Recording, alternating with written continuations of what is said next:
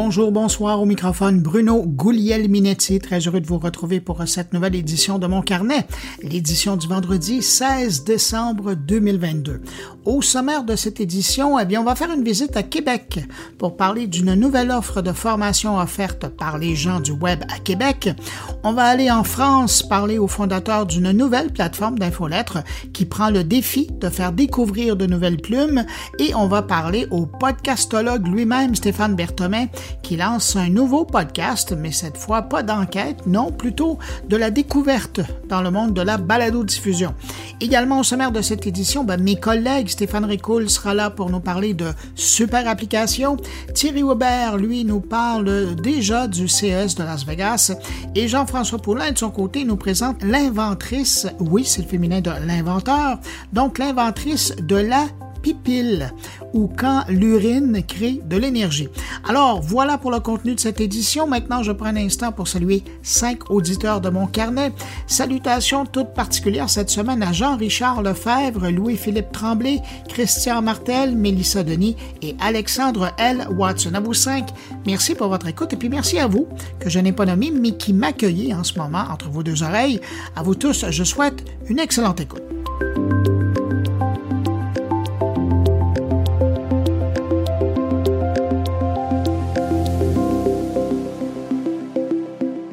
On se rapproche du jour J au Canada alors que le projet de loi qui concerne les nouvelles en ligne a passé le cap de la troisième lecture à Ottawa et que c'est maintenant au tour du Sénat canadien de mettre son sceau sur le projet pour qu'il devienne une loi. C'est dans ce contexte que Meta, l'entreprise américaine, est revenue à l'avant-scène pour réitérer sa menace de retirer de Facebook les nouvelles au Canada comme il l'avait d'ailleurs fait en Australie. Dans un communiqué, Meta écrit que l'entreprise veut éviter de se soumettre à des négociations imposées par le gouvernement canadien qui ne tiendraient pas suffisamment compte de la valeur de ce qu'ils offrent aux éditeurs. Selon Meta, ce projet de loi profite principalement aux diffuseurs et pas aux journaux locaux et régionaux. Si le sujet vous intéresse d'ailleurs, je vous invite fortement à aller réécouter l'entrevue sur le sujet avec Rémi Abouswan. C'est dans l'épisode du 4 novembre, si ma mémoire est bonne, et c'est disponible également à partir du blog Mon Carnet.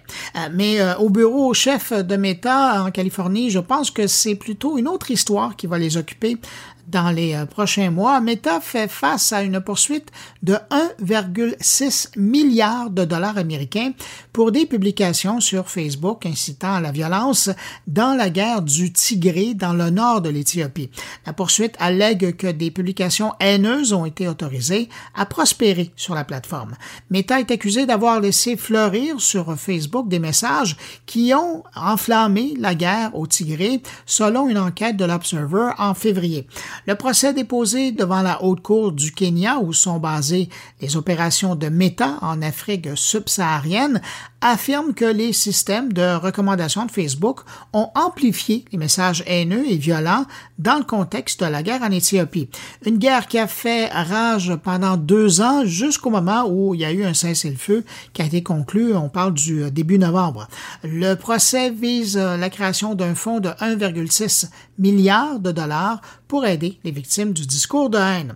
Ça, ça n'est pas sans rappeler le cas des Rohingyans. L'an dernier, une poursuite avait été déposée réclamant 150 milliards de dollars à Meta pour des propos haineux tenus en Birmanie qui avaient mené à la persécution des musulmans de cette communauté.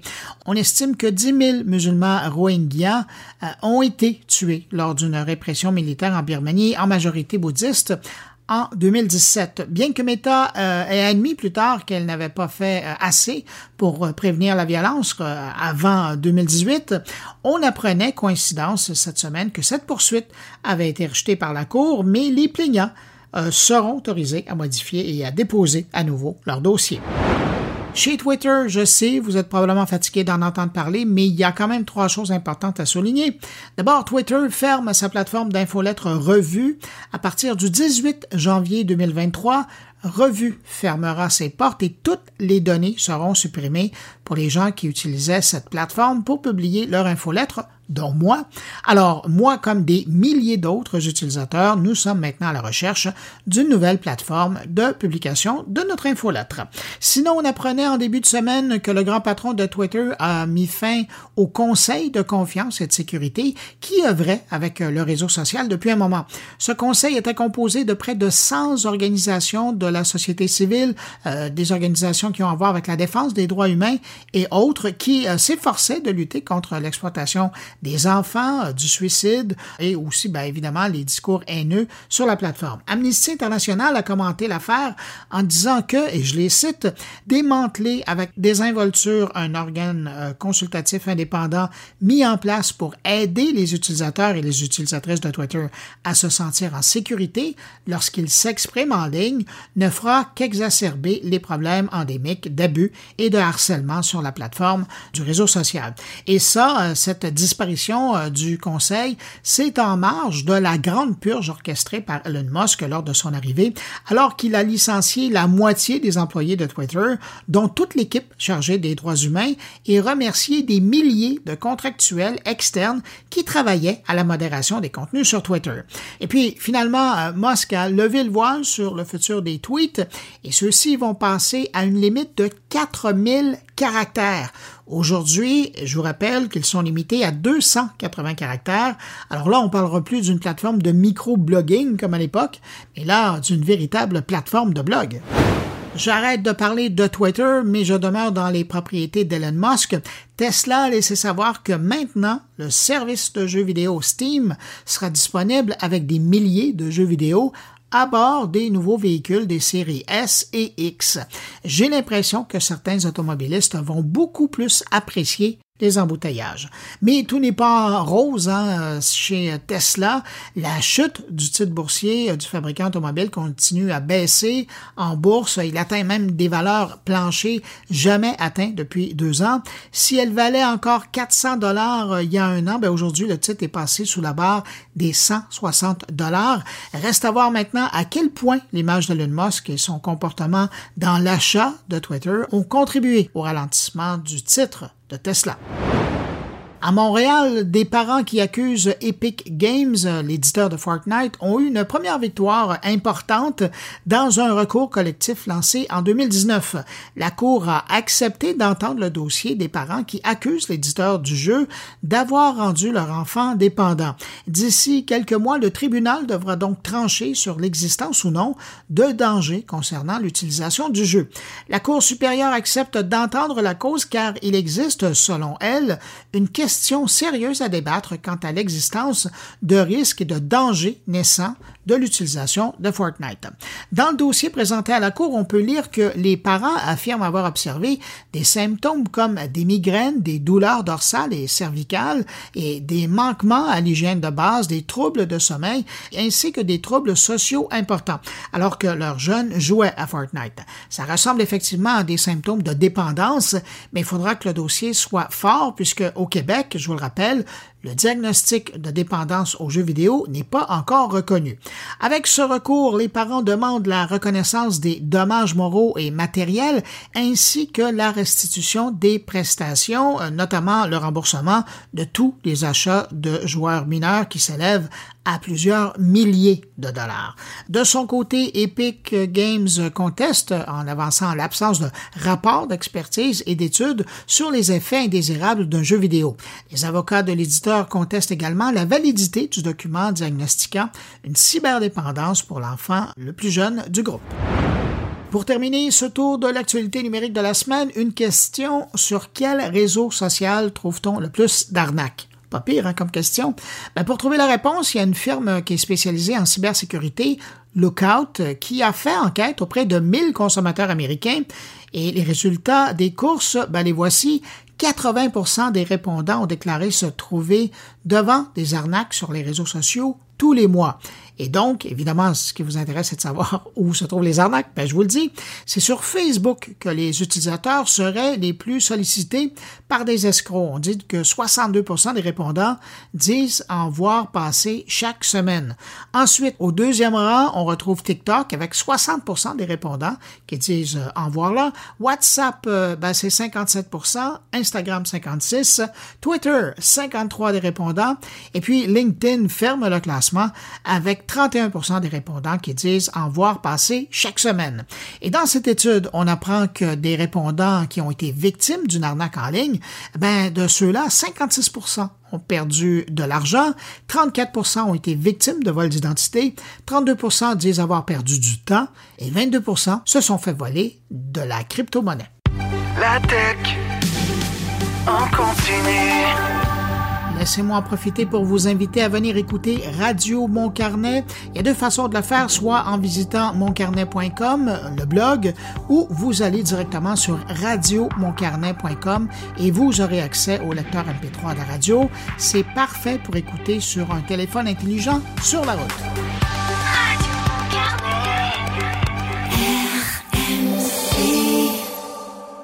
On apprenait cette semaine que les gens derrière le web à Québec se lancent dans l'événementiel euh, mensuel à compter de l'an prochain. Pour ce faire, ils ont annoncé la création de Wacademy pour proposer des rendez-vous de formation. Pour savoir ce qu'il en est, je vous propose cette entrevue avec le directeur général de Québec Numérique, qui est derrière le web à Québec. Bonjour Martin Boivin. Bonjour Bruno. Martin, euh, donc, il faut croire que la demande était plus forte qu'un événement annuel. Alors là, vous avez décidé de passer à des événements mensuels? Effectivement, en fait, le, Web à Québec, euh, ces 12 dernières années, euh, le niveau, en fait, euh, des, connaissances a changé. On s'entend sur le web, sur le numérique. si on regarde 12 ans avant, donc en 2010, puis maintenant, les besoins ne sont pas exactement les mêmes. La communauté a continué de grandir. Puis, ce qu'on s'est rendu compte, c'est que de plus en plus, ce que les gens veulent, c'est pas nécessairement les, grands concepts, mais plus de quelle façon l'appliquer concrètement. Euh, c'est pour cette raison-là, en fait, qu'on a décidé de mettre en place une nouvelle offre de formation qui s'appelle la Wacademy en fait, qui se veut une offre, euh, en fait, avec les mêmes principes fondateurs du Web à Québec. Donc, on parle accessible, sans prétention, par et pour la communauté et pas de piste de vente. Donc, on est vraiment là pour offrir une formation supplémentaire euh, à Québec principalement, euh, parce que c'est quelque chose qui, qui est pas très fréquent. Puis on avait la communauté qui l'énumérait dans le besoin de pourquoi vous faites pas d'autres choses en année. On a besoin de plus de concret. Donc, on, on met en place ce nouveau, euh, si je peux dire, service-là pour notre communauté. Alors donc, c'est à compter du mois de février que vous allez commencer à offrir, euh, vous allez démarrer votre programmation. Absolument. À partir du, euh, du, mois de février, la première, en fait, est avec Tony Aubé. pour ceux et celles qui ne le connaissent pas, là, Tony, en fait, c'est un designer qui a travaillé dans la Silicon Valley. il a travaillé pour différentes compagnies telles Cosmo, Google. Tony est un, je m'excuse pour l'anglicisme, c'est un early adapter des, des technologies c'est un bon vulgarisateur des concepts. Puis, euh, il a commencé à utiliser dès le départ euh, TikTok, qui sera la première formation, en fait, qui va être offerte. En ce moment, il y a, Tony a 375 000 followers euh, sur TikTok. Donc, c'est quand même un, nombre intéressant quand même, là, je dirais, pour ce type de profil-là. Puis surtout, en fait, le, niveau de sa formation, puis la, la qualité dont il fait preuve lorsqu'il explique des concepts, là, Tony, c'est quelqu'un qui est très, très, très connu au Web à Québec, puis euh, souvent qui fait ça, le compte dans nos conférences. Donc, euh, on est sûr que ça va, être une, ça va être une belle valeur ajoutée, en fait, pour les gens. Vous commencez fort. Vous disiez que ça va ressembler euh, pas mal à ce qu'on était habitué au niveau des thématiques du Web à Québec, mais quand on regarde votre programmation là, à venir, quel sujet vous allez toucher en particulier? En fait, on regarde les mêmes quatre thématiques. Donc, on parle de communication, marketing, design et développement web. La première, on commence vraiment plus au niveau du marketing parce que euh, c'est un sujet, je pense, d'introduction qui était intéressant. Puis TikTok, euh, on en entend de plus en plus parler. Euh, c'est un réseau social qui est devenu même plus qu'un réseau social. C'est maintenant un outil de recherche aussi. Donc, on trouvait que c'était intéressant de commencer avec celle-là, mais les prochaines thématiques vont changer. Là, ça va autant toucher le design que le développement web. On va pouvoir en fait, euh, en faire la promotion de la prochaine programmation. On commence vraiment avec euh, la première en février avec TikTok. Et vous avez décidé de faire euh, cet événement-là en présence, donc en présentiel, pour utiliser l'expression, et pas en ligne. Pourquoi? Il y a une tonne de formations en ligne en ce moment. Il y en a des bonnes, il y en a des moins bonnes, il y en a qui sont de type webinaire avec un, objectif derrière d'aller chercher des leads pour une formation en vente, etc. le Web à Québec, en fait, dans ses principes fondateurs, à la base, c'est un rassemblement d'humains entre eux. qui partagent des passions communes, puis dans une, ambiance décontractée. C'est ce qu'on recherche à aller reproduire, mais à petite échelle, avec des petites formations. il y a 15 places disponibles. Puis en ce moment, en fait, c'est pas vrai, il y en a 13 parce qu'on a déjà deux billets de vendus. On est bien content. c'est en février. Euh, l'idée derrière ça, euh, oui, ça va être capté euh, en ligne, ça va être disponible pour les, gens qui ont acheté la formation, mais de l'offrir en ligne, c'est un peu être dans la même catégorie que tout le monde de ce qui se fait en ce moment. Puis c'est comme si on pouvait faire juste le web à Québec en ligne, puis d'avoir juste des formations, mais le web à Québec, c'est un peu plus que ça. C'est c'est dur à expliquer. Je pense qu'il faut y assister pour bien le comprendre, voir un peu l'énergie qui s'en dégage. Mais c'est surtout un, contexte pour euh, créer des rassemblements, des échanges entre les, les, amoureux du web et du numérique. Donc, on cherche à aller chercher la même chose. Ouais, pardon. Ben, j'allais vous poser la question. Est-ce que c'est pour protéger votre marque? Parce que votre marque, elle est très forte puis elle est reconnue à travers le Québec. Moi, je, je, me souviens toujours des, des, presque des autobus de Montréal qui s'en vont euh, passer à le web à Québec. C'est ça, vous avez une marque forte. Vous auriez pu décider de faire cet événement-là en présentiel, mais aussi en ligne pour euh, les hors Québec. Effectivement, pour les hors-Québec, c'est certain que je comprends que pour les hors-Québec, euh, ils pourraient quand même venir se déplacer. Québec reste une belle ville et agréable. Puis on à 13 places, ça va se remplir rapidement. À 13 places, effectivement. Euh, pour être super transparent, on, fait un essai, puis on va voir après ça à quel point la demande est élevée. Puis si on voit qu'il y a une trop grande demande, on pourra peut-être revoir la formule. Après ça, pour faire un, un format de qualité, euh, en virtuel ou est-ce que c'est des ateliers ou est-ce que le formateur euh, met beaucoup d'énergie puis s'assurer que chacun des participants participantes il trouve son compte ben c'est sûr qu'en ligne là on vient dans une espèce de format hybride qui est plus dur à jouer euh, puis l'aspect technique derrière ça je pense qu'on a tous vécu pour ceux et celles qui ont décidé de faire du contenu en ligne. Euh, c'est une régie de plateau de télé avec un. Ça, ça devient assez complexe et assez fastidieux. Puis ça coûte beaucoup aussi d'argent en très, très, très, très peu de temps. Donc là, on y va de manière très modeste pour l'instant. On teste, voir l'intérêt. On regarde aussi euh, le retour, en fait, de la communauté, que ce soit à Québec ou hors Québec.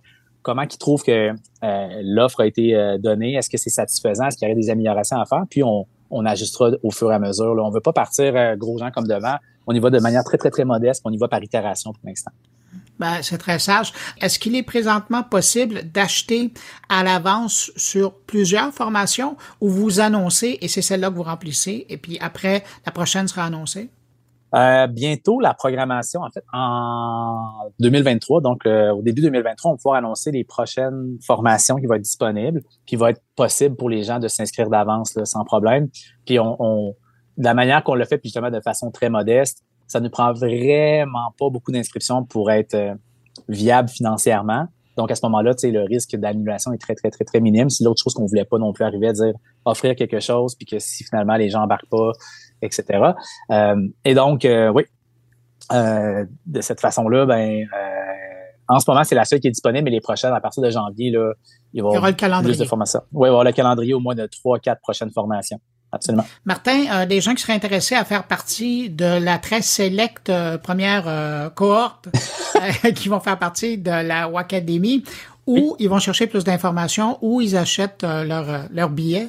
Absolument. En fait, c'est sur le site en fait wacademy.org ou tout simplement là, peuvent aller sur la page Facebook du Web à Québec ou aller sur le site internet du Web à Québec. Là, il y a un onglet par rapport à la Wacademy. Puis, sinon, je tiens à mentionner aussi que le matin aussi, pour, euh, on a une cinquantaine de places pour des déjeuners conférences aussi qui est beaucoup plus euh, abordable en termes de frais. Puis l'idée derrière ça, c'est comme une conférence, ça inclut une conférence de 45 minutes par le, formateur qui est plus une introduction en surface du concept. Puis ça inclut le déjeuner, puis le café, etc. Donc on, a un petit espace convivial pour bien commencer la journée aussi qui est disponible. Donc au total, on a autour de 63 places disponibles. Ben, c'est très vilain, ça, titiller les gens du matin pour leur dire qu'il n'y aura pas de place l'après-midi. Martin Boivin, félicitations pour cette idée. J'ai eu l'impression que vous allez devoir grandir pas mal vite euh, devant la demande. Je rappelle que vous êtes directeur général de Québec Numérique. C'était un plaisir de vous revoir comme ça sur mon carnet. Puis je vous dis à très bientôt. Merci, merci pour l'invitation. Au plaisir de vous accueillir.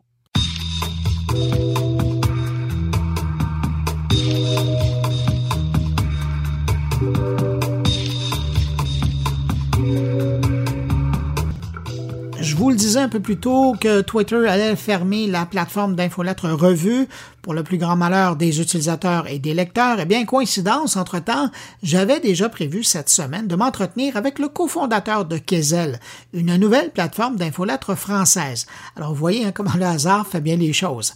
Et mon invité, ben, il n'en est pas à son premier projet sur Internet. Ça fait un bout qu'il œuvre dans le contenu sur le web et vous connaissez probablement une de ses plus belles réussites. C'est lui qui était derrière le collectif, la, chaîne YouTube Golden Moustache, qui avait été lancé en 2012 et qui a depuis passé la barre du milliard de visionnements.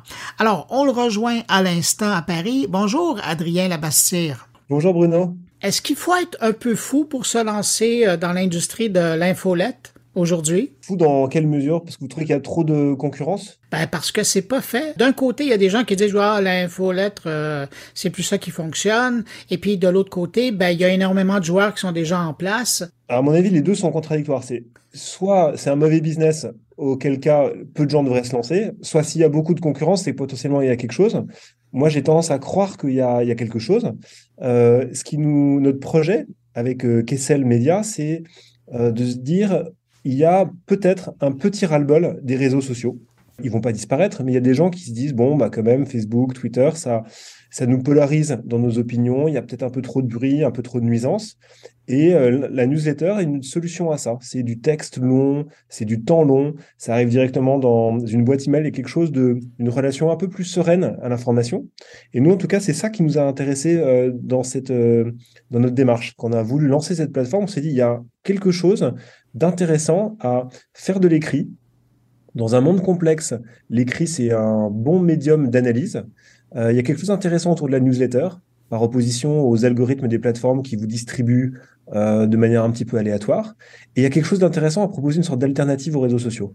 Puis il faut croire que Substack euh, est du même avec vous parce que euh, récemment je lisais que eux sont très euh, heureux du chaos présentement sur Twitter parce qu'ils ont l'impression que les gens justement en ont le ras-de-bol de, de, de, de, toute cette histoire-là et vont voir ailleurs et notamment dans les infolettres. Alors vous voyez vous vous avez le même point de vue là-dessus. Mais quant à vous, votre intérêt à vous par rapport à l'infolette, est-ce que vous avez toujours été un amateur d'infolettres ou c'est venu sur le tard? J'étais pas un énorme consommateur d'infolettres. Il y en avait quelques-unes que je suivais, des très connus, euh, Strategy, des choses comme ça. Euh, moi, je suis un passionné surtout de, de textes écrits, de journalisme, un énorme consommateur de, de presse. Et pour moi, c'est peut-être la, un des développements futurs de la presse, c'est de passer justement par l'infolettre. J'ai peur, en tout cas, je connais pas bien la situation de la presse euh, au Québec, mais en France, j'ai peur que beaucoup de titres de presse euh, soient obligés de disparaître pour plein de raisons. Il y a une augmentation très forte du prix du papier là depuis euh, depuis deux, ans. C'est quelque chose de vraiment significatif qui réduit les marges. Il y a de moins en moins de, ventes papier en kiosque. Il y a de moins en moins d'abonnements papier. Il y a une grosse poussée du, de l'abonnement digital, donc c'est une bonne nouvelle. Mais d'une certaine manière, ce qui m'intéresse, c'est de me dire euh, comment on fait pour que le journalisme écrit, le récit euh, écrit, ait un business model. C'est ça le, ce qui nous anime. Donc nous, on a décidé de passer par l'abonnement, en se disant si quelqu'un raconte quelque chose d'intéressant, qu'il ait une communauté de gens qui le suivent, qui reconnaissent une valeur là-dedans, ils vont s'abonner, euh, ils vont soutenir ce propos parce qu'ils veulent recevoir le contenu, mais aussi parce qu'ils croient dans quelque chose que représente le l'auteur et les valeurs qu'il qui défend. Mais on a vu ça un peu avec, je reviens à mon exemple, c'est Substack parce que c'est le géant dans le domaine. Là. Eux, euh, il y a quoi, il y a deux ans, on a vu une vague de journalistes vedettes euh, se tourner du côté de, de Substack pour euh, offrir leur infolettre. Là, ça s'est calmé un peu, mais les gens qui sont là sont là et les revenus sont là et leur communauté de lecteurs est là. Est-ce que c'est un peu la même chose que vous désirez offrir, mais au niveau de la francophonie et des Européens? Oui, oui. Alors, il y a effectivement cette démarche. Substack est très peu connu euh, en France. Euh, donc, je du coup, je vais éviter d'en faire la promotion, mais euh, c'est connu dans le milieu de la tech, des, des, des, firmes de venture capital, par exemple, parce que c'est là où ils trouvent leurs sources d'informations tech, notamment, dans le Web 3 un peu. Mais la, la plupart des gens ne connaissent pas euh, cette plateforme. Euh, et nous, on a une, une, approche assez différente de la leur. On fournit les mêmes fonctionnalités de, de publication, mais on veut surtout faire en sorte que notre, euh, notre site soit un espace média de découverte de contenu. C'est-à-dire que si eux, ils, ils, font Vimeo, si vous voulez, un super outil de publication en vidéo, nous, on veut être YouTube. On veut être un endroit où les gens vont découvrir des créateurs, découvrir des contenus, des articles. D'ailleurs, moi, j'ai vu que vous n'étiez pas sur, euh, ni sur l'un ni sur l'autre, vous êtes sur euh, Revue, Bruno. Oui, tout à fait, qui appartient à Twitter. Maintenant, oui. Donc, vous appartenez à Elon Musk. Mon contenu, mais pas moi. Votre contenu vous appartient, en fait. euh, oui, donc en fait, il y, a, plusieurs options. En fait, la revue Substack ou Ghost, par exemple, c'est des, pour nous, c'est des SaaS, c'est-à-dire des outils. Nous, on se veut plus une, un média, en fait. Un média au sens de la responsabilité éditoriale, mais de la découverte de contenu. Donc, Kessel, c'est à la fois une plateforme d'outils pour les gens qui veulent avoir une infolette, mais c'est aussi un agrégateur de contenu. Exactement, c'est ça notre, notre idée. On se dit, en fait, on veut être une, destination où les gens qui se disent, moi, je cherche une information précise, un peu, par exemple, comme les euh, médiums, et euh, je veux trouver le maximum d'informations possible. Donc, on va mettre, là, on l'a fait en, on est en V1, donc c'est encore euh, assez embryonnaire, mais on va là, dans la prochaine version, mettre énormément en avant de, contenu, de thématiques, de manière de trouver le contenu. On pense que c'est intéressant de présenter le contenu par euh, thématique, texte, santé, finance, par exemple, mais il y a une autre manière de le faire qui nous intéresse beaucoup, c'est de le présenter par, euh, euh, par moment, par inspiration, comme sur Spotify, par exemple. Vous pouvez prendre du rap ou du, ou du rock, mais vous pouvez aussi choisir euh, euh une musique pour l'apéritif, une musique pour faire la route, une musique pour célébrer l'année. Nous, on voudrait faire la même chose avec le contenu, en disant, euh, par exemple, ça peut être euh, se réinventer professionnellement, redécouvrir l'amour. Et là, on met plein de choses différentes à l'intérieur. Alors donc, vous n'êtes même pas un agrégateur, vous êtes un curateur de contenu. Un curateur de contenu, exactement. On dit on n'est pas un média parce qu'on n'a pas d'avis éditorial sur les choses, mais on, estime que ça, ça peut être intéressant. Euh, et donc on vous le fait découvrir. Puis après, on va personnaliser avec de la data l'expérience des, utilisateurs. Vous parliez des outils qui vont être proposés. Ça ressemble à quoi? Donc, quelqu'un qui, qui aura un intérêt à, aller faire, à se lancer dans l'infolette ou qui a déjà une infolette, tiens, comme moi. Prenons mon cas. Alors, j'ai une infolette, ça existe déjà. Euh, qu'est-ce que je pourrais trouver comme outil chez vous?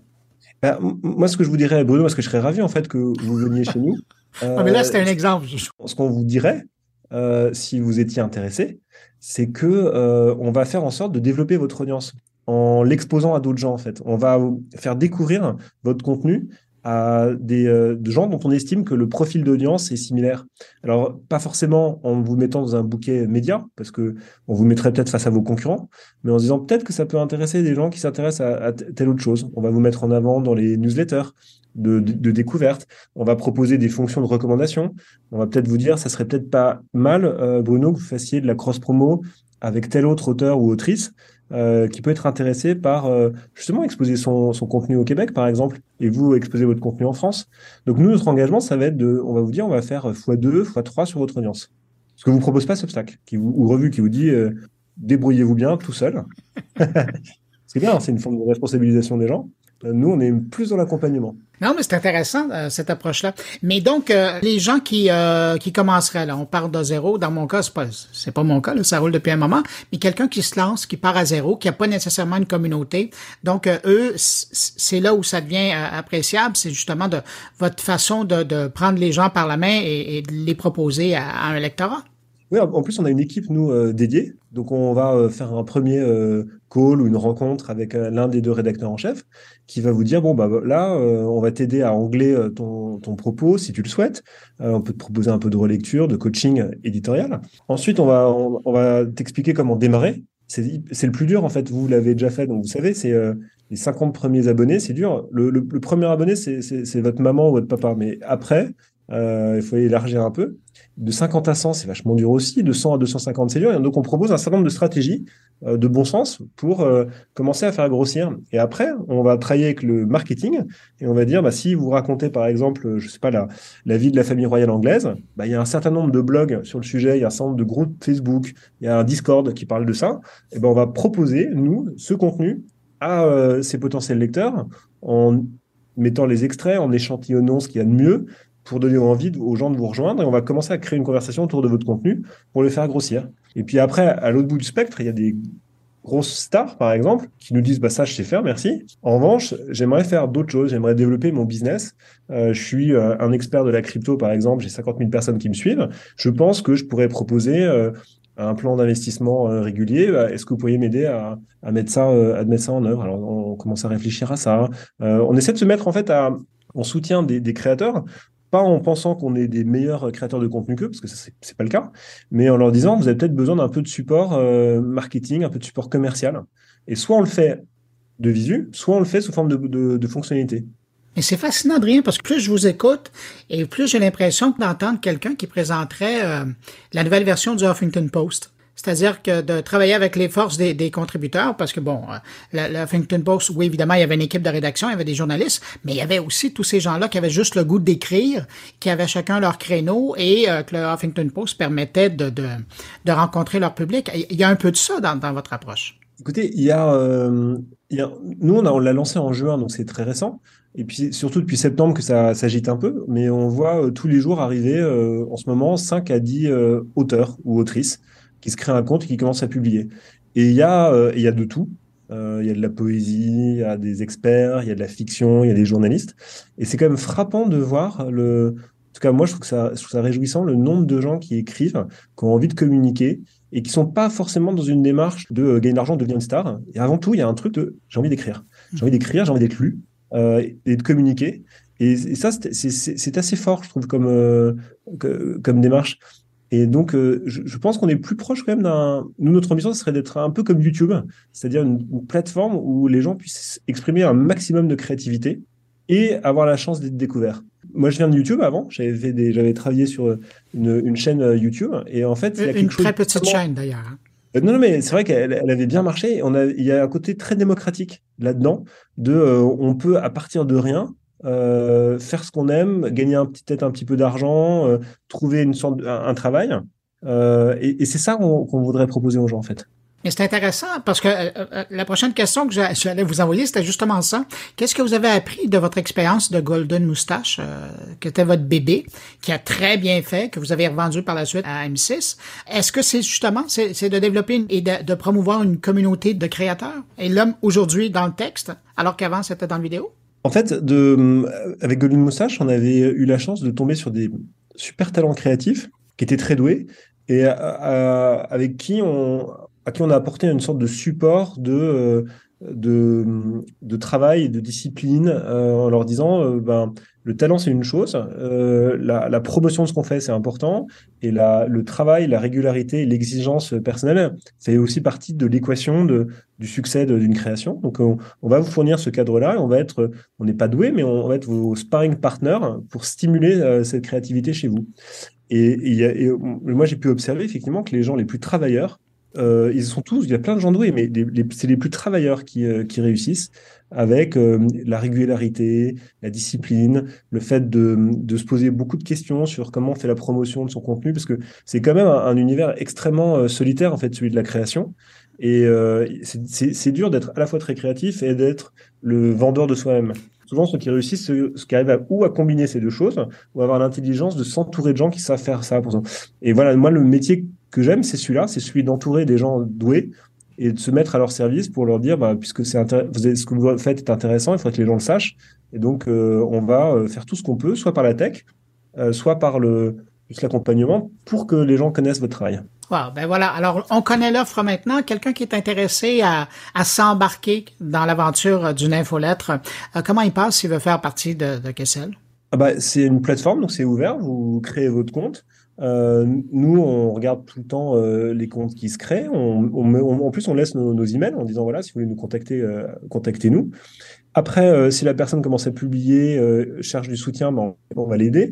On va l'intégrer à un groupe communautaire d'auteurs où il y a maintenant une centaine d'auteurs à peu près qui communiquent entre eux, ce qui est assez sympa parce que c'est vous n'êtes pas seul. Les autres vous disent ouais, moi je galère avec tel truc, j'ai besoin. De... Il y a une vraie solidarité qui s'est créée et, qui est vachement chouette. Et puis on va, on va nous tout faire pour que le projet aboutisse et cartonne. Vous serez content euh, à partir de quel moment, vous, par rapport à Kessel? Bah, quand on pourra vendre Kessel à Elon Musk pour un milliard de dollars, on sera. Non, mais euh, plus sérieusement, non, nous, on, aimerait euh, avoir une taille euh, importante. Donc, on, on, se dit qu'à partir du moment où on aura plusieurs dizaines de milliers d'abonnés là, on en a 1000. Donc, il y a du chemin. Hein et on a 40 euh, 000 lecteurs. Donc on a quand même pas mal de chemin euh, à faire, mais c'est en bonne voie parce que les chiffres euh, progressent tous les jours, donc nous on est plutôt confiants. Et à partir du moment où on aura plusieurs dizaines de milliers d'abonnés payants, on se dit voilà, il, il, se passe quelque chose, il y a un modèle économique intéressant. voilà. Ben, Adrien Labastire, cofondateur de Kessel, merci d'avoir pris le temps de nous présenter la plateforme. Et puis, ben, j'invite les gens à aller faire un tour s'ils sont curieux. Puis peut-être. Ou pas? Ben, je suis en train d'y penser là. La suite en janvier. on espère alors. Merci beaucoup Bruno de m'avoir reçu et bonne continuation alors. Merci. Au revoir. Au revoir.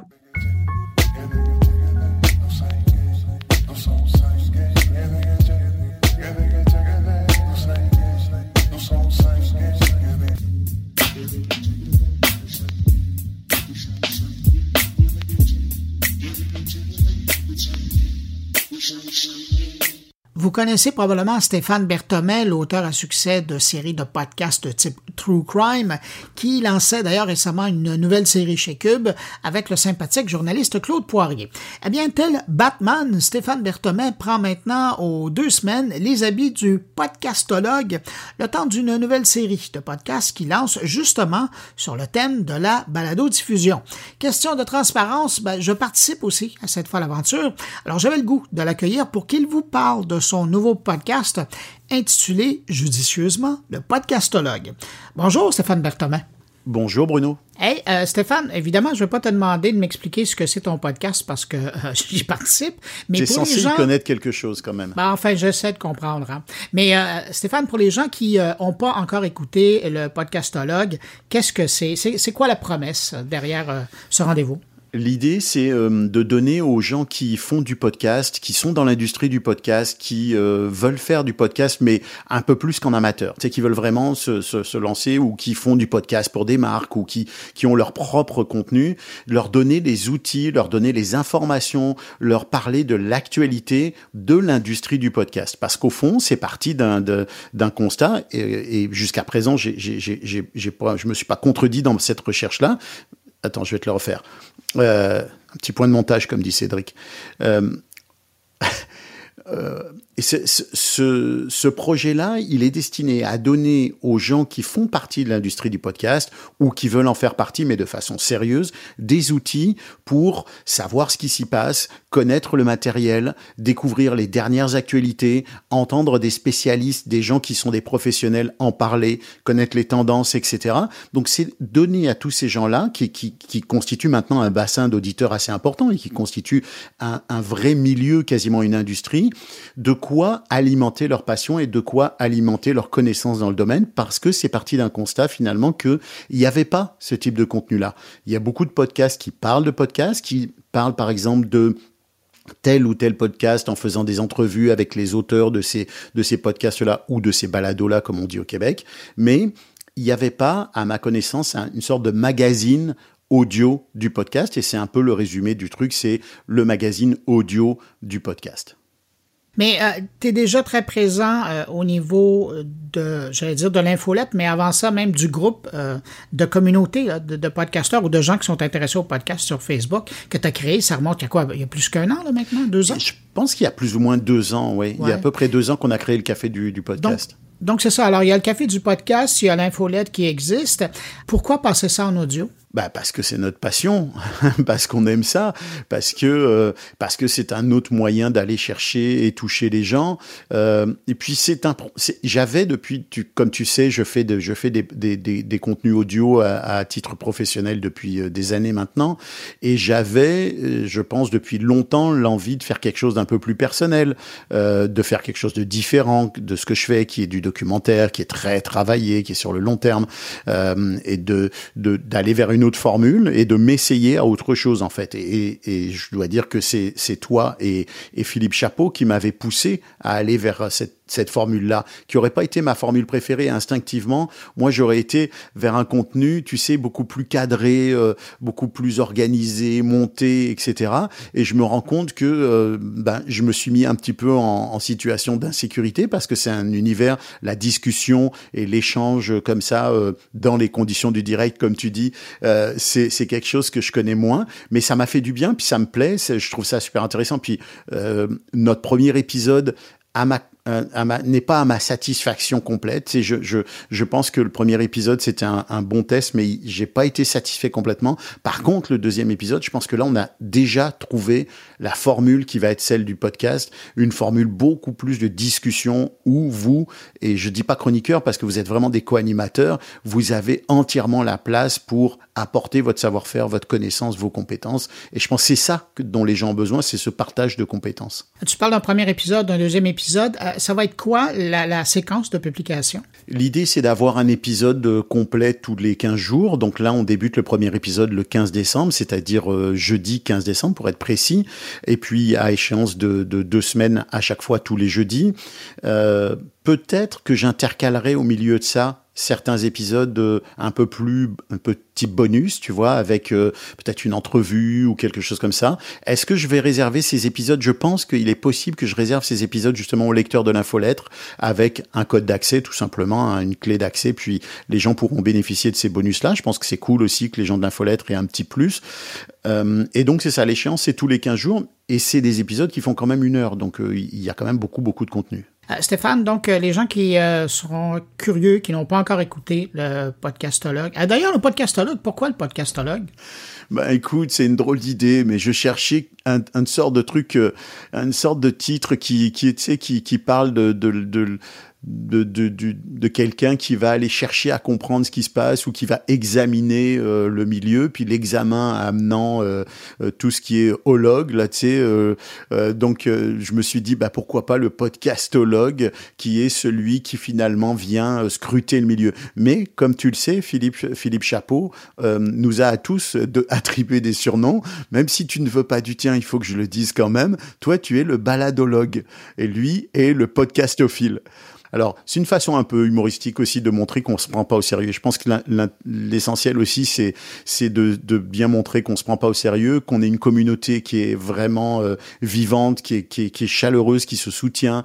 Euh, et, et c'est ça aussi l'idée de, de ce podcast-là, c'est de, de donner un peu aussi, de faire du retour à la communauté, de partager. Redonner. Je pense que Exactement. Je pense que c'est ça qui est important pour nous tous. Donc, je reviens à ma question initiale. Le podcastologue, pour les gens qui nous écoutent, qui ne l'ont pas encore entendu, où on le trouve? Ben, le podcastologue, on va le trouver partout, Bruno. On va le trouver, euh, il est hébergé chez Ocha, mais on va le trouver chez euh, euh, Apple Podcast, Deezer, Podcastix, Name It, là, tous, Spotify et autres. On va bien sûr le trouver partout. Le, teaser est en ligne à partir du, du, mardi 13 décembre et le premier épisode le 15, le deuxième épisode le 29 et ainsi de suite. Donc, il va être disponible partout. Il y a l'infolettre qui s'appelle aussi le podcastologue sur LinkedIn euh, qui vient un peu compléter le contenu du, podcast en rajoutant quelques infos, puis en donnant des liens, puis en poussant un petit peu plus loin certaines, certains des éléments. Mais euh, on va trouver ça, voilà, à peu près partout. Bon, ben voilà, l'invitation est lancée. Merci pour euh, me donner la chance d'y participer. Et puis, ben, je te donne quoi? Rendez-vous au mois de janvier pour la troisième édition? Comme tu disais, Bruno, euh, dans 15 jours, on aura déjà une première année de ce podcast-là. C'est assez extraordinaire. On a bien fait de le lancer quasiment à la fin décembre. que de travail. Hein? bon, ben, je te donne rendez-vous à la deuxième année. Merci, Bruno. Merci pour cette entrevue. Salut.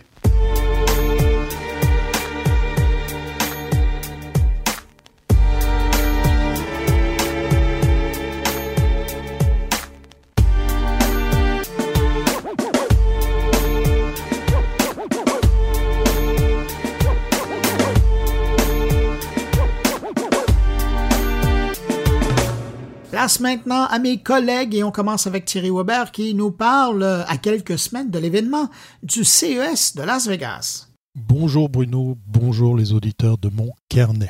Si je vous dis 5, 6, 7 et 8 janvier 2023, vous me dites, vous me dites Eh oui, ce sont les dates du prochain CES 2023. Pourquoi en faire une chronique spécialement ici dans mon carnet? Ben, Tout simplement parce qu'effectivement, après deux ans de pause, il est temps pour moi de retenter la chose, de me rendre à nouveau à Las Vegas pour ainsi effectivement eh bien redécouvrir le, nouveau CES, puisqu'effectivement il y a plus de 2500 exposants qui sont attendus, qui seront présents effectivement sous, le, sous la bannière de plus de 170 pays. Alors, euh, comme ce fut le cas avant la pandémie, eh bien, je me dois d'aller voir à quoi ressemble le pavillon suisse, mais c'est pas uniquement pour cette raison que, j'y retourne, puisque avant cette, euh, cette petite pause de deux ans, eh bien, j'ai eu l'occasion avec mes collègues Laurent Aymar et Bruno Chanel, eh bien, de accompagner des entrepreneurs, des chefs d'entreprise, des start-upers ou, même des, industriels de mon pays pour leur faire découvrir ce qu'est le CES. Puisque avec euh, mes deux comparses, on a formé ben, ce, collectif Suisse Vortex. On a euh, plus d'une dizaine, d'une quinzaine d'années d'expérience à force de s'y rendre. L'exercice qui nous attend, comme ce fut le cas avant, eh bien, c'est de faire découvrir en une journée, une journée et demie, ce qui est, pas évident puisque vous vous en doutez, euh, le CSA a grandi. Et eh bien, c'est de faire découvrir à cette euh, à cet aéropage de, personnes, et eh bien, un concentré d'innovation euh, sur la technologie qui, signera 2023. Alors, c'est quoi l'innovation en 2023 eh bien, d'après le, CES, mais on sent la tendance qui est qui est franchement avouée. Eh bien, j'ai envie de dire que le CES est devenu le nouveau salon de l'auto qui pourrait supplanter celui de Genève puisqu'il a disparu, puisque on n'a pas non plus enregistré des, audiences folles, des affluences folles pour celui qui est de Paris. Et force est de constater qu'on voit de plus en plus de grandes marques euh, se rendre en janvier. C'est une date assez pratique puisqu'effectivement c'est le début de l'année. Alors on avait BMW, on avait Mercedes, on a bien évidemment parlé euh, de Tesla. Mais à côté de ça, il y a de plus en plus de, de marques nouvelles. On avait pu voir euh, l'avènement des, voitures électriques de plusieurs constructeurs chinois. Et on a Stellantis. Euh, si ce nom vous dit rien, eh bien, faites un tour sur Google. Vous allez voir qu'effectivement, eh bien voilà, les marques européennes ne sont pas en reste également, même si effectivement pour le moment c'était principalement les Allemandes qui étaient euh, à venir au CES. côté voiture, il y a l'Autonomous Challenge, Autonomous Car Challenge. C'est assez fou puisqu'effectivement, ce qui nous attend, c'est de, eh bien, d'assister en fait à une compétition entre voitures autonomes sur un circuit. Ben oui, Las Vegas étant tellement grande, eh bien cette ville euh, a également un circuit automobile, je devrais dire des circuits, tellement il y a de, pistes sur, euh, sur ce site. Et ça sera l'occasion bien de voir des véhicules autonomes se, se, mesurer entre elles. Ça sera dans le cadre de l'Indy Autonomous Challenge pour son euh, petit nom. Google, Amazon, LG, Microsoft, Sony, c'est les grands noms euh, voilà, qu'on voit chaque année, effectivement. Moi, j'ai un petit faible pour nos amis américains de John Deere, vous savez, les fameux tracteurs. On va, on va parler de tracteurs autonomes, ça y est, euh, c'est clairement aussi euh, quelque chose qui, vient hein, dans l'innovation auprès effectivement de l'agriculture. Et en marge des grandes marques de l'audiovisuel, hein, les Samsung, Sony, LG, j'en passe et des meilleurs, il y a aussi cet espace que j'affectionne tout particulièrement qui est le Eureka Park, cette zone dédiée aux startups des startups d'ailleurs qui avaient été très présentes pendant cette édition un peu spéciale qui était euh, celle de, cette année, enfin l'année passée. Ben voilà, elles ont faim, elles ont envie d'être vues et force est de constater que ben, c'était elles qui avaient fait le plus d'efforts pour malgré les contraintes et les problèmes effectivement sanitaires d'être présentes pour euh, défendre leur, euh, leur technologie, leurs produits ou leurs services. Alors bien évidemment, à l'Oreca Park, les euh, stands par euh, pays seront présents. On a ici, dans cette édition, un, accent qui est mis spécialement, j'irai faire un tour, euh, sur la Belgique, qui vient en force, hein, qui vient aussi avec plusieurs dizaines de, startups. Bien évidemment, chauvin que je suis, je serai présent sur le pavillon suisse. Je me réjouis de faire connaissance avec les startups qui ont fait le voyage. Et puis peut-être que dans les allées de ce euh, CES 2023, je croiserai, qui sait, euh, un Bruno Guglielminetti ou un Jérôme Colombin, puisqu'effectivement, eh bien, il y a aussi beaucoup, beaucoup de médias qui seront présents pour couvrir euh, ce qui pourrait être, c'est moi qui le dis, mais ce qui pourrait être le grand retour à un CES, on va dire, pratiquement normal, même si au niveau affluence, j'attends de voir les chiffres. Au niveau exposant, on est un petit peu quand même en dessous de ce qu'on avait connu sur les belles années. Je me fais un plaisir de vous revenir avec euh, ce genre d'informations, de, vous faire sentir le CES depuis l'intérieur, ce qui m'amène à vous dire que je vais faire une pause pour vous retrouver en janvier, probablement peut-être avec un numéro spécial qu'on fera sur place euh, durant ce CES. Euh, une petite pause donc pour les chroniques de mon carnet histoire de bien préparer mon voyage. D'ici là, je vous souhaite de passer de très joyeuses fêtes à l'écoute de mon carnet. Restez connectés, partagez, likez et puis portez-vous bien et à très bientôt si ce n'est pas avant.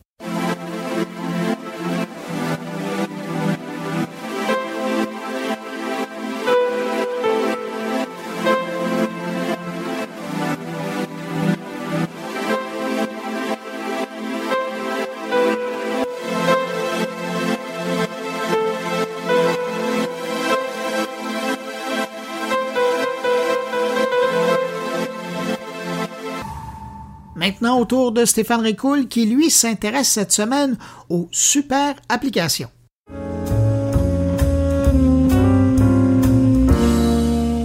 À quoi bon vouloir copier un succès afin de générer de la valeur et ainsi se démarquer de son marché si l'ensemble de son industrie copie le même succès pour les mêmes raisons, si ce n'est que pour éviter de sombrer dans l'oubli par une désaffectation massive de ses utilisateurs? C'est en quelque sorte ce qui se passe actuellement dans le monde des gamams.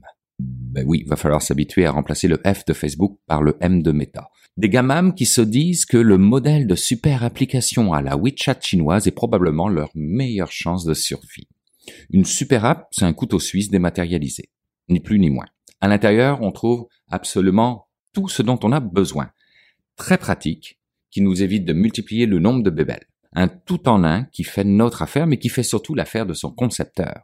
Une sorte de souveraineté numérique interne. Le meilleur moyen, en tout cas, pour capter la donnée comportementale, verrouiller un marché et le contrôler bien plus finement qu'on pourrait le penser. Créé en 2011, il y a donc un peu plus de dix ans, WeChat appartient au géant chinois Tencent et compte aujourd'hui plus de 1,1 milliard d'utilisateurs.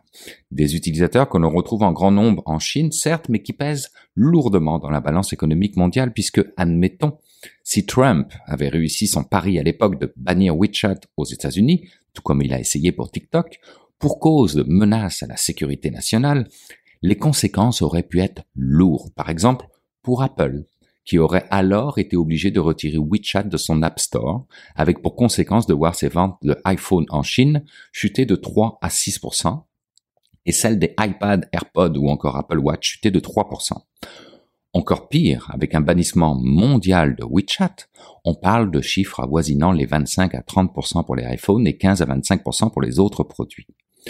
Tout cela car WeChat est devenu indispensable en Chine. Elle sert à payer et à être payée. Elle sert de réseau social, de plateforme d'actualité, de service de réservation d'un taxi comme d'un médecin. Elle sert à accéder à des documents officiels de l'État, etc., etc. Vivre sans WeChat en Chine, c'est comme vivre sans Instagram ou TikTok dans le monde incroyable des influenceurs. La super app s'est avec le temps installée au cœur même de la société chinoise. Dix ans plus tard, aucun équivalent n'a vu le jour ailleurs dans le monde occidental, jusqu'à ce qu'un certain Elon Musk prenne le contrôle de Twitter. Effectivement, transformer Twitter en super app ferait bien l'affaire de Musk afin d'amortir quelque peu la dépense de 40-ish milliards de dollars. Mais est-ce réellement pensable? Au dire de Musk, le rachat de Twitter va lui permettre d'accélérer de 3 à 5 ans ce projet qui porte déjà un nom, X l'appli tout en un, qui fait tout pour vous quand vous en avez besoin. Votre vie quotidienne facilitée grâce à Musk. Quelque chose qui, et je cite, pourrait être très utile pour ce monde, selon lui, dans une assemblée générale de Tesla. X.com est en premier lieu le nom de la start-up de services bancaires en ligne qu'Elon Musk a cofondé en 1999. À cette époque, il voulait proposer une foule de services initialement réservés aux banques comme des prêts hypothécaires ou des assurances. Si la notion de super application n'existait pas à l'époque, on voyait bien que l'idée était déjà présente dans la tête de Musk. Par la suite, l'entreprise a été incorporée à PayPal, une autre société imaginée par Musk. À la suite du rachat de PayPal par eBay en 2002, le nom de domaine x.com redevient accessible au marché. 15 ans plus tard, Elon Musk le rachète pour cause de grande valeur sentimentale à ses yeux. Le site web est remis en ligne et encore aujourd'hui se résume à une page blanche affichant un X dans le coin supérieur gauche de l'écran. La poursuite de sa vision de 1999 vers une super app risque de se heurter bien évidemment à certains obstacles. Le premier étant qu'on n'est pas en Chine mais aux États-Unis, et qu'il existe un régulateur américain qui pourrait très bien s'opposer à ce genre d'application surpuissante qui créerait alors une position monopolistique sur le marché, incompatible avec le principe de concurrence. Le second, qui vient en contradiction avec le premier, c'est que Elon Musk n'est pas le seul à avoir ce genre d'ambition. Il y a Microsoft, j'y reviens juste après, ou encore Meta et ses quelques applications très populaires à la Facebook, Instagram ou WhatsApp. Est-ce réellement des obstacles insurmontables pour un gars comme Elon Musk? J'en doute. Il n'a effectivement jamais caché le fait d'autoriser systématiquement au sein de ses entreprises les prises de position extrêmes, tant qu'elle n'enfreigne pas la loi. Et si c'était le cas, il a une oreille suffisamment attentive du côté des autorités pour se permettre d'entamer une discussion. Du côté Microsoft, à présent, les ambitions sont également présentes et la création d'une super application en serait, semble-t-il, au premier stade, avec comme objectif de briser l'emprise qu'ont Apple et Google avec leur App Store et Play Store grâce au regroupement de tous les services déjà proposés de façon éparse, comme le moteur de recherche Bing, la messagerie Teams, les flux d'actualité ou encore Outlook. Une volonté clairement affiché de devenir plus convivial et d'être orienté user experience en offrant des services que tout le monde aura le goût d'utiliser. Et c'est tout à fait jouable. En tout cas, ils ont besoin d'y croire car les autres stratégies se sont heurtées aux milliards de dollars mis sur la table par Google pour rester numéro un des moteurs de recherche. Il faut comprendre que contrairement à Apple et Google, Microsoft n'exploite pas de boutique d'applications mobiles pour les utilisateurs de smartphones. Donc, en créant une application tout en un, les gens n'auraient pas besoin de quitter l'univers Microsoft pour accéder aux multiples offres déjà proposées. Les super apps sont à la mode parce que les utilisateurs, en particulier la jeune génération née à l'ère des smartphones, exigent des expériences mobiles d'abord puissantes et faciles à utiliser. Gartner prévoit que d'ici 2027, plus de 50% de la population mondiale seront des utilisateurs actifs quotidiens de plusieurs super apps une vision partagée par Insider Intelligence qui affirme que les Américains sont aux prises avec une surcharge de fournisseurs et de choix de produits et aspirent à un regroupement de services. Après la question es-tu Android ou iPhone? Nous sommes en droit de s'attendre dans les prochaines années à nous poser la question es-tu X ou M? Nous faciliter la vie pour mieux faire de nous leur modèle de succès et de génération de valeur reste et restera donc leur fil d'Ariane à tout jamais.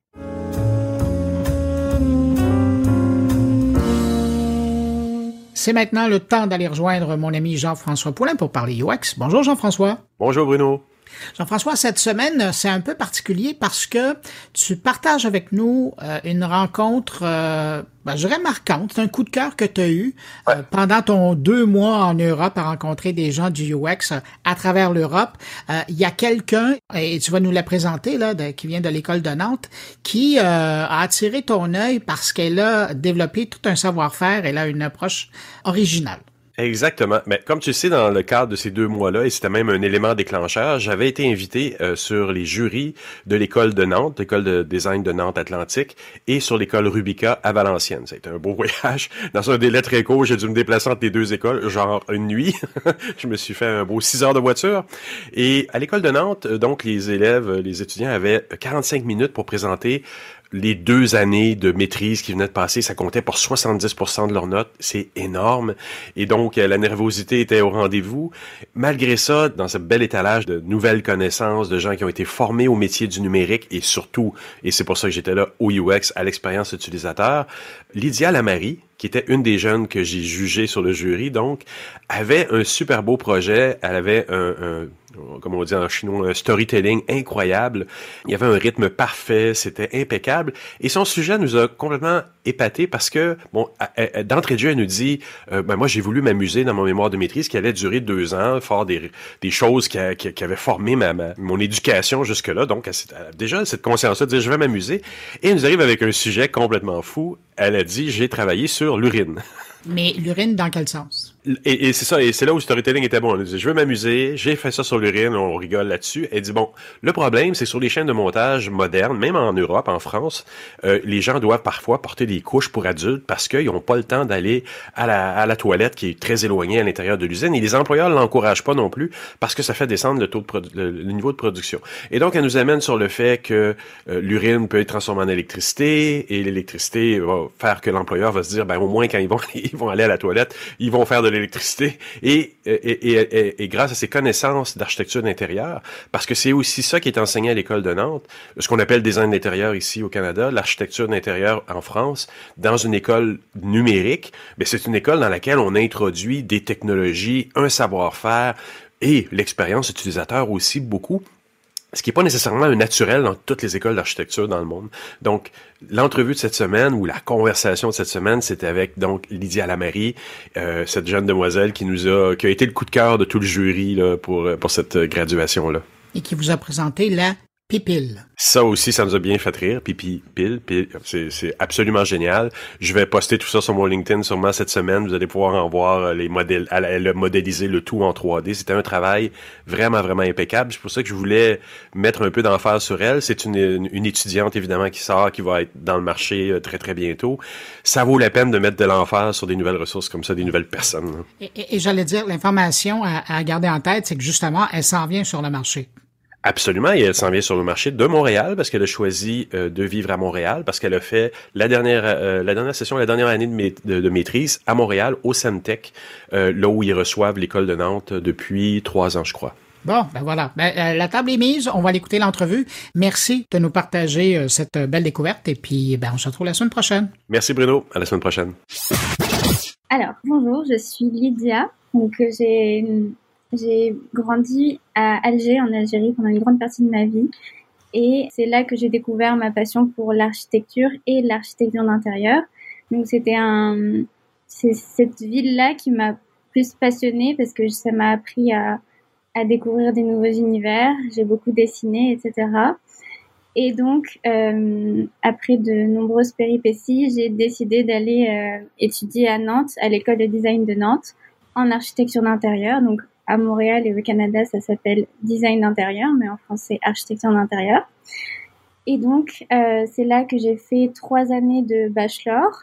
Euh, et ensuite, j'ai fait une, euh, j'ai intégré un master, donc une première année de master en care design international, donc avec des étudiants internationaux. Et c'est là que j'ai découvert des nouvelles façons d'approfondir la réflexion autour de l'ergonomie et des usagers, et, et c'est donc là que j'ai aussi, je me suis aussi intéressée à mon, mon projet de fin d'études et que j'ai ensuite développé en, en faisant ma deuxième année de master à Montréal, euh, donc au Studio Montréal, euh, qui était, euh, qui prenait place dans l'incubateur de start-up le Santec, où on travaillait en partenariat avec des, avec des start-up. Et dis-moi, dans une école que j'ai eu l'occasion de visiter, donc l'école de Nantes, est, quand même résolument tournée vers le futur, elle est très digitale, très numérique. Comment l'architecture d'intérieur se, rentre dans, ce contexte-là, d'un contexte très technologique? Oui. Alors, euh, en fait, euh, l'architecture d'intérieur, pour moi, c'est un mélange euh, de toutes les notions qui existent en design, en UI, en UX, euh, parce que la base euh, de tout ça, c'est l'usager et la base de tout ça, c'est de prendre en compte les besoins de, des personnes pour qui on travaille, donc des clients, mais aussi des, donc des usagers, donc des, des personas, si on peut dire ça. Et donc, euh, pour moi, c'est vraiment, c'est ça, c'est vraiment prendre en compte dans l'architecture d'intérieur tout le type de design, que ce soit du numérique, du produit ou du transport. Et donc, c'est ce que j'ai essayé de, de mettre en place aussi dans mon projet de fin d'études. Parce que c'est un peu ça qui va peut-être changer d'une école d'architecture classique. Dans ce cas-ci, elle est très orientée euh, expérience utilisateur, elle est très UX, si je peux dire ainsi. C'est ça, oui. C'est intéressant. Et donc, bon, ce qui m'a épaté, tu étais clairement une des, des grandes gagnantes de, de, de cette soutenance de maîtrise-là. Tu as épaté le jury avec un projet qui nous a tous soufflé, qui nous a touchés, dont le storytelling était vraiment impeccable. Est-ce que tu peux m'en parler un peu? C'était quoi le contexte de cette maîtrise-là que tu as fait? Alors le contexte, c'est que euh, à travers le monde et aussi au Canada, il y a certains travailleurs d'usines et d'entreprises, mais plus particulièrement d'usines, euh, qui urinent et qui défèquent en étant debout sur la ligne de production. Euh, il y en a certains qui portent des couches pour travailler, qui sont déshydratés pour anticiper cette envie d'uriner. Euh, et donc c'est un phénomène qui fait que ces individus-là souffrent et subissent beaucoup d'inconfort et c'était euh, donc c'est vraiment une situation qui est très précaire et qui est très tabou, donc on n'en parle pas du tout, pas beaucoup. Et donc moi, euh, ce que je trouvais euh, dommage, c'était que ce soit vraiment un phénomène qui est d'actualité euh, et que et qu'on mette euh, les, les, la productivité devant les besoins physiologiques humains. Mhm. Euh, et donc, c'est ça, c'était sur ça mon projet de d'études. Et, et, on a tous trouvé ça très courageux parce que, bon, d'entrée de jeu, tu nous dis, ben, j'ai voulu faire ma maîtrise, je voulais m'amuser pendant ma maîtrise. et la slide d'après ou la, diapositive d'après, c'était, j'ai fait ma maîtrise sur l'urine. c'était souffrant, mais c'est extrêmement courageux aussi parce que là, tu t'engageais dans un processus de deux ans sur l'urine. Oui, c'est ça. Donc, j'ai essayé, euh, Donc, comme tu l'as si bien dit, mon objectif à moi, donc avant de trouver le sujet, c'était c'est un projet qui va durer deux ans. Mmh. J'ai envie d'être impliquée et donc j'ai envie de m'amuser en travaillant parce que je sais que je tiens avec ça. Et donc, euh, je voulais trouver un sujet, euh, un sujet hors du commun, un sujet, euh, un sujet aussi important. Et donc, c'est là que ça m'a mené. Et donc, de, de ce sujet-là, de ce que tu as mis en place, tu as, trouvé un problème, donc déjà, tu as trouvé un contexte qui était important parce qu'effectivement, on pense à, à, tous ces grands joueurs, les Amazon et autres, on parle beaucoup des conditions de travail où les gens ont même pas le temps d'aller à la salle de bain ou à la toilette. Mm-hmm. Et toi, tu arrives avec ce sujet-là. Donc, mm-hmm. tu es allé sur le terrain, tu as, pu, euh, as eu l'occasion de rencontrer des gens comme ça? Alors ça a été très très difficile euh, de, de parler de ça avec des responsables d'usine évidemment, mais j'ai eu euh, j'ai eu j'ai beaucoup j'ai beaucoup pu parler avec des, des employés d'usine et j'ai aussi pu contacter euh, d'autres usines. Donc au lieu de prendre le problème à la source, trouver d'autres usines qui elles réussissaient à avoir un bon équilibre avec leurs employés. Et donc c'est à partir de là que je suis que j'ai construit mon mon cheminement de travail. Mais, mais c'est vrai que il y avait aussi certains, certains employés d'usine à qui je parlais et je leur soulevais le problème, mais eux se ne, ne se rendaient pas compte en fait que c'était un réel problème puisque eux c'était normal pour eux de devoir se retenir pendant toute la journée puisque c'est comme ça que c'est que ça a été euh, mis dans la société. Donc euh, donc c'est ça donc mon projet si je peux en parler maintenant. Oui, vas-y, vas-y. en gros, c'est euh, une pipile. Donc, une pipile, c'est une cabine de toilette euh, qui est autosuffisante, ergonomique et qui va pouvoir se déplacer euh, dans l'usine. Donc, cette cabine de toilette, elle est très spéciale puisque elle, elle produit de l'électricité avec l'urine des travailleurs. Donc, en gros, dans la cabine de toilette, il y a une, une toilette à séparation d'urine qui est la toilette Save de l'OFEN et qui va euh, venir séparer l'urine à la source et qui va donc euh, produire de l'électricité grâce à cette urine-là. Et donc, cette électricité va être utilisée pour les sèchements, pour la ventilation, etc. Et donc, euh, dans, dans, cette pipide-là, on a quatre cuves. Il y a la cuve d'eau claire. Donc, en fait, c'est pour faire un petit résumé, c'est c'est aussi une, un moyen écologique d'utiliser l'eau puisqu'on a une cuve d'eau claire avec laquelle on va se laver les mains, qui va ensuite se transformer en eau grise. Cette eau grise-là va être utilisée pour la chasse d'eau. Et ensuite, euh, cette chasse d'eau-là va être euh, utilisée et menée, enfin, cette eau-là va être ensuite menée avec la cuve des effluents. Et donc, une fois par semaine, euh, on doit remplir la cuve d'eau claire et vider la cuve d'effluents grâce à une borne qui sera préalablement installée dans l'usine. C'est intéressant parce que c'est juste une fois par semaine, donc c'est quand même pas si intense. de où t'es venue l'idée de dire, parce que ton idée aurait pu commencer par, on a besoin d'avoir des, toilettes, des, toilettes présentes dans des usines de façon plus proche et plus accessible, mais t'as as ajouté à ça le fait que la toilette mobile allait devenir une pile électrique, finalement, comme d'où le nom, la pipile, qu'on a trouvé hilarant aussi dans, dans le jury. Euh, et donc, qui t'a donné cette idée-là de, de, de, d'y insérer ou d'y mettre une pile? Parce que c'est des, des, choses qui existent déjà ailleurs, ça? C'est des choses qui existent, c'est des choses qui sont pas encore développées, mais qui sont beaucoup développées en Afrique, là où on manque d'eau et d'électricité. Donc, on utilise cette pile électrique euh, qui est vraiment pas chère, qui coûte un dollar. et donc, euh, c'est un phénomène qui existe, mais qui est pas développé, donc parce que ça touche à l'urine, et ce qui est normal dans la société, que c'est pas encore... C'est pas très sexy comme sujet, ouais. Mais, euh, mais moi, mon, le déclic que j'ai eu en fait pour avoir cette idée-là, c'était, je me suis dit, ok, euh, les employés, ils ont besoin de quoi? Ils ont besoin de faire pipi. Et les employeurs, ils ont besoin de quoi? Ils ont besoin du temps et d'argent au final euh, que leurs employés leur procurent. Ouais. Et donc, j'ai essayé de trouver un moyen. Donc, ok, alors avec le pipi des employés, on va faire de l'argent pour les employeurs. C'est très vulgarisé, c'est pas oui, oui, non, mais c'est excellent. Donc, de, de ça, est-ce que tu as, pu revoir des employeurs en leur proposant le concept? Est-ce que ça, est-ce que ça avait de l'attraction? Est-ce que les gens euh, se disaient, ouais, mais ça pourrait être quelque chose qui est intéressant pour mon usine? Alors oui, j'ai pu voir une personne qui m'a dit que ce serait très intéressant. J'ai eu beaucoup de retours aussi d'employés qui, eux, trouvaient ça génial parce qu'ils pouvaient s'absenter quand ils voulaient. Puis aussi le fait que que ça crée, c'est plus c'est plus vraiment employeur contre employé, c'est employeur et employé pour le bien de chacun et pour le bien de tous.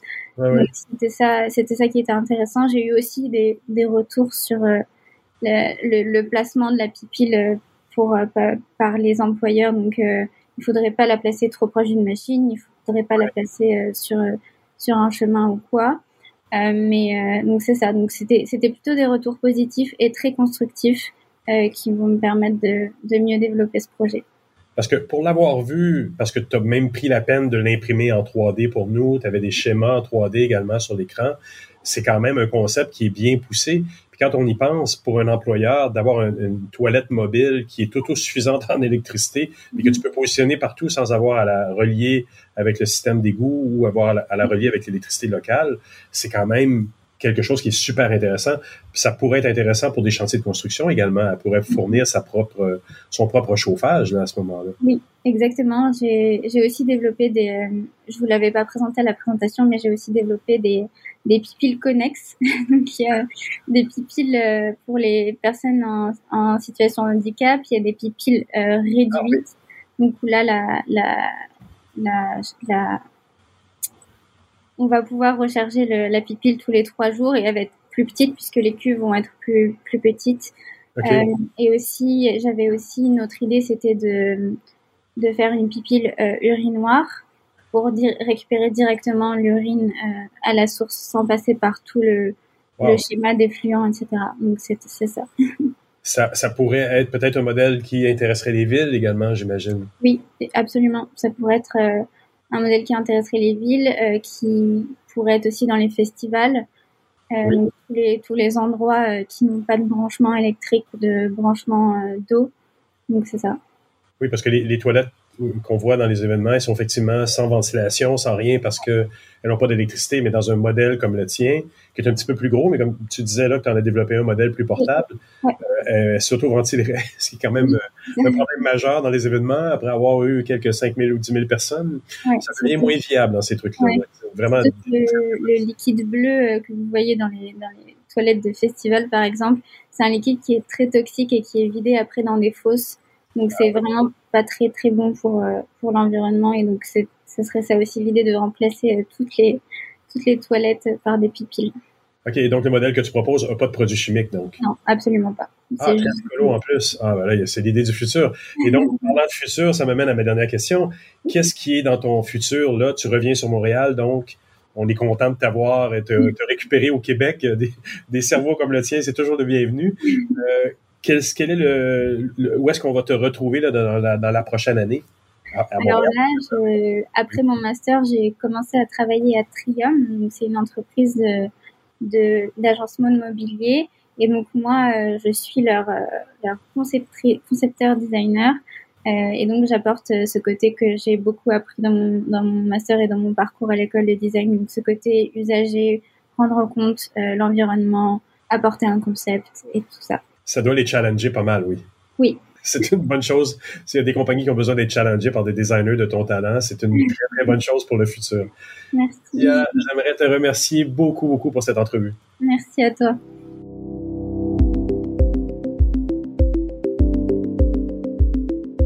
Ben voilà, c'est ainsi que se termine cette édition de Mon Carnet. Merci à nos invités, merci à Thierry Weber, Stéphane Rico et Jean-François Poulain d'avoir été présents cette semaine. Quant à vous qui m'écoutez encore entre vos deux oreilles, ben merci d'avoir été là jusqu'à la fin, j'apprécie énormément. Je vous rappelle que entre les éditions du podcast Mon Carnet, ben vous pouvez maintenant écouter radiomoncarnet.com. C'est gratuit, c'est en rodage, mais c'est déjà pas mal intéressant. Allez, on se retrouve la semaine prochaine pour une nouvelle édition du podcast Mon Carnet. Je vous dis au revoir mais surtout, portez-vous bien.